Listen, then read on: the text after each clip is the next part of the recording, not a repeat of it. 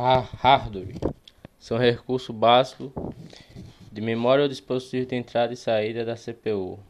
Sistema operacional controla, controla e coordena o uso do hardware entre vários programas, aplicativos e usuários. Programas e aplicativos de sistema definem como recursos de hardware são empregados na solução de um problema, como compiladores, jogos, banco de dados, etc. Usuários são representados por pessoas, outros computadores e etc. Objetivos do sistema operacional é tornar a utilização do computador mais fácil para o usuário escondendo detalhes internos, deixando a interface mais confortável para a utilização dos recursos, reduzindo o tempo necessário para a construção de programas. É, utilizar o hardware de forma eficiente, obtendo mais trabalho de um mesmo hardware e distribuindo melhor os recursos. Os serviços oferecidos pelo sistema operacional são criação de programas, editores, compiladores, depuradores, execução de programas, cargas de programas em memória, acesso de dispositivos de entrada e saída, acesso a arquivos, acesso a recursos do sistema, proteção entre usuários, contabilidade, estatística, monitoramento de desempenho, sinalização de upgrades necessários, incluindo hardware, memória, disco, etc. Detecção de erros de hardware e de memória em dispositivos de entrada e saída, de programação, de overflow em operações aritméticas, de acesso não autorizado a posições de memória, de aplicação na solicitação de recursos que o sistema operacional não pode alocar, segurança e falta de recursos, etc. Tratamento de erros, reportando o erro ao aplicativo, repetindo a operação e abort abortando a operação.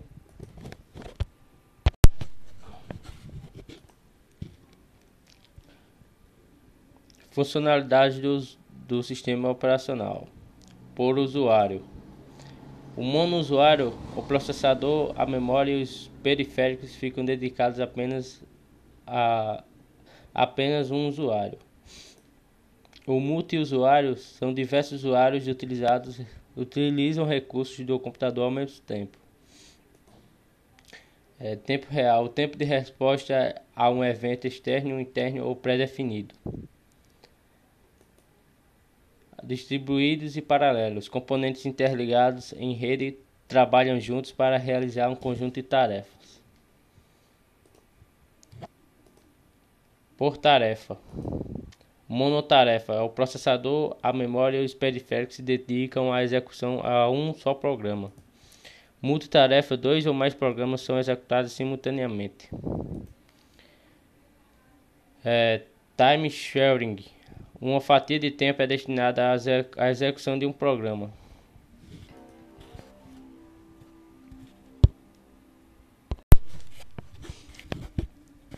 Monousuários versus multiusuários. Existe muito tipo de sistemas. Agora você aprenderá a diferenciar os sistemas operacionais multiusuários dos sistemas operacionais monousuários que suportam rede. O Windows Server e o Novel Open Enterprise Server pode suportar centenas ou milhares de usuários em rede, mas seus sistemas operacionais são, não são de verdade sistemas multiusuários. O administrador do sistema é o Windows Server ou Novel Open Enterprise Server.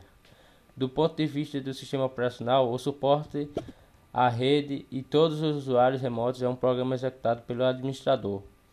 Os sistemas suportam milhares de usuários, mas não são multiusuários. Então, qual seria a diferença?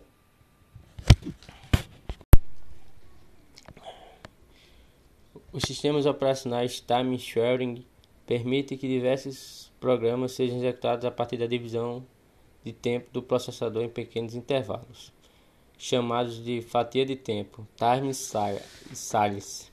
O acesso ao servidor se dá por meio de terminais. Paralelo é o conjunto de componentes interligados em, que, em, em rede que cooperam para realizar um conjunto de tarefas. Ele pode ser defi definido como, um, como uma coleção de computadores autônomos interconectados por uma rede, como software projeto para produzir uma aplicação integrada. Dá-se o um nome de multitarefa ao sistema operacional que executa dois ou mais programas simultaneamente. O processador atribui frações de tempo aos diversos programas que estão sendo executados em um mesmo instante. Controle e ações. O sistema operacional co coordena as ações executadas no computador. Para realizar esse controle, o sistema operacional utiliza um sistema de arquivos. Sistema de arquivos é um conjunto de estruturas lógicas e de rotinas que permitem organizar dados em disco rígido, indicando com eles devem ser gravados e o acesso do próprio sistema operacional ao disco. Antes de começar a armazenar os dados e programas em seu disco rígido, ainda no momento da extração é necessário pa particionar. Particionar é dividir em duas ou mais partes em seu HD, com o intuito de melhorar a organização criando outras unidades de disco, como por, como por exemplo F e G. E formatar esse disco. É nesse momento que você deve saber qual a diferença entre os sistemas de arquivos, pois existem diversos sistemas de arquivos utilizando diferentes sistemas operacionais. A capacidade dos discos cresce e aumenta o volume de arquivos e acessos. Com isso, a tarefa do sistema de arquivo fica mais difícil. Logo, não necessários sistemas de arquivos cada vez mais complexos e robustos. Sistemas de arquivos. No mundo Windows, temos apenas três sistemas de arquivos: o FAT16, que é um sistema de arquivos mais simples e mais antigo, suportado pelo Windows. O FAT é um sistema de arquivos que tem seu funcionamento baseado em uma tabela representativa, que possui a capacidade de indicar onde estão os dados de, de cada arquivo. Antigamente era o padrão dos sistemas operacionais Microsoft possuir o melhor funcionamento em pequenos volumes de disco. O FAT32 versão atualizada do sistema FAT16, devido às necessidades de aperfeiçoamento. Não é tão seguro como o NTFS e tem limitações de tamanho, usado em versões mais antigas do Windows. A grande parte dos drives removíveis, como pendrives Disco USB e disquetes utilizam o FAT12, 16 ou 32 como sistemas de arquivos. E o NTFS é um sistema preferencial do Windows e mais atual, devido ao seu desempenho. Organiza os arquivos em diretórios como os demais sistemas, porém com mais funcionalidades, sem limitações dos sistemas FAT extremamente confiável na recuperação, remoção de falhas fatais e com maior suporte de disco rígido de maior capacidade. Para quem utiliza apenas o Windows, esses sistemas de arquivos podem parecer exóticos. No entanto, quem trabalha com servidores já está bem acostumado com eles, pois o Linux é o sistema mais é o sistema operacional, operacional mais popular entre essas pessoas. Os objetivos dos sistemas de arquivos. É fornecer mecanismos para que os usuários manipulem arquivos e diretórios, garantir a validade e a coerência de dados, mi minimizar ou eliminar o risco de perda e alteração de dados, otimizar o acesso, fornecer suporte a outros sistemas de arquivos, permitir o uso compartilhado proteção e, acesso concorrente. É, arquivos. De forma simples, podemos definir um arquivo como uma sequência de informações binárias que seguem uma regra estrutural. As informações, que são os dados dos arquivos, são gravados em disco rígido, HD, CD, DVD, pendrive, etc. Um arquivo é gravado com um nome lógico, nome do arquivo filename. Por exemplo, postila.docs, orçamento.xlsx, é, relatório.pptx, cadastro.mdbx e etc. Em um computador, por serem muitos, os arquivos são armazenados em diretórios. Diretório é uma divisão lógica de estrutura de arquivos e pastas no computador, facilitando a organização e a localização da informação armazenada. Só o sistema operacional costuma ter esses, ter centenas de arquivos. Propriedades de arquivos. A informação dos arquivos é guardada na arquitetura do diretório que também reside em memória secundária.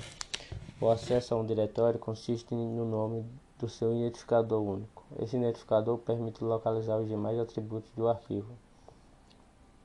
Esse registro pode ocupar mais de um kilobyte para cada arquivo. Desse modo, o tamanho do diretório pode ocupar megabytes em um sistema com muitos arquivos. Assim como os arquivos, os diretórios devem ser voláteis, deletados, pois ambos precisam permanecer armazenados em dispositivos e conduzidos à memória gra gradativamente conforme necessário.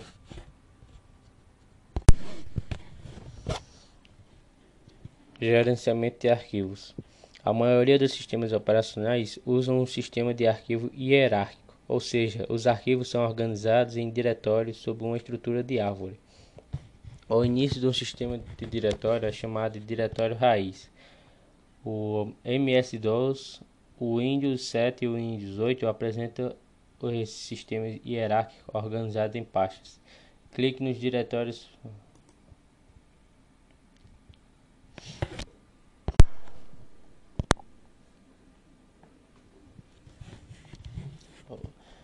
O gerenciamento dos arquivos pode ser realizado sob dois pontos de vista, o do usuário e do sistema.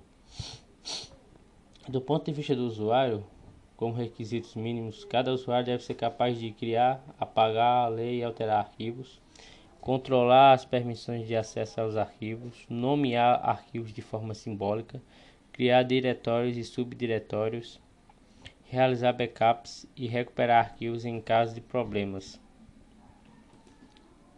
No ponto de vista do sistema, os requisitos mínimos são Descrever a localização de todos os arquivos e seus atributos via diretório, gerenciar espaço físico do disco, alocar blocos livres a arquivos em criação ou expansão, liberar blocos de arquivos removidos, possibilitar mecanismo, mecanismos para localizar com eficiência blocos setores que compõem os arquivos. O sistema de arquivos é um conjunto de estrutura lógica e de rotinas que permite ao sistema operacional controlar o acesso ao disco rígido. Diferentes, diferentes sistemas operacionais usam diferentes sistemas de arquivos. Conforme cresce a capacidade dos discos e aumenta o volume de arquivos e acessos, esta tarefa torna-se mais complicada, exigindo o uso de sistemas de arquivos cada vez mais complexos e robustos. Existem diversos sistemas de arquivos diferentes, que vão desde os sistemas simples com o FAT16, que utilizamos em cartões de memória, até o sistema com NTFS e ST3 e RAID-FS, que incorporam recursos muito mais avançados.